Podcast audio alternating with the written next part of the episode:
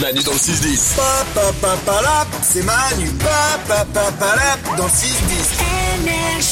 Voici, en ce jour de grève nationale partout, des bonnes nouvelles parce que oui, il y en a. Et c'est Isabelle qui nous les donne. Voici les bonnes nouvelles d'Isabelle. Avec une histoire qui commence pas super. Bah, tu l'as bien vendu. En Angleterre, il y a une femme de 87 ans qui fait euh, un malaise, un malaise cardiaque chez elle. Sa- Ah, merde. et sa petite voisine de 9 ans, elle entend du bruit chez la mamie, elle va chez elle, elle la voit au sol et elle lui fait un massage cardiaque qu'elle a appris à l'école sur un mannequin. J'ai cru qu'elle est. Et là, elle lui fait une prise de judo. Ah. non, pas du tout. Elle Ah. D'accord. a, elle a sauvé la mamie.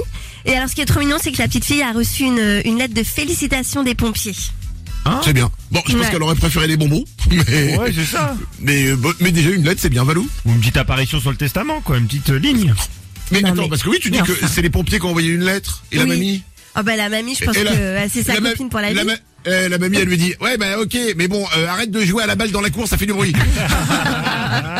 une autre bonne nouvelle. À l'Assemblée nationale, les députés ont adopté à l'unanimité une proposition de loi pour interdire le démarchage au compte CPF. Oh putain oh, Ah yes oh oui Ah oui, ça c'est beau. hein. Ah Les appels, les SMS et les mails vont désormais être sanctionnés par une amende qui peut aller jusqu'à 75 000 euros. Oh putain Mais tu Donc, sais quoi voilà. Je vais dire un truc quand ça va s'arrêter, bah, quelque Ouais. part, ça va me manquer. Mais non Une dernière bonne nouvelle. Au Japon, il y a des chercheurs qui planchent en ce moment sur un chewing-gum révolutionnaire. C'est en fait un chewing-gum électrique au goût infini. Mais tu te prends lui 220 volts. Non, non, c'est pas dangereux. En fait, il va créer une sensation euh, gustative grâce à des petites stimulations électriques qu'on va euh, créer par la mastication.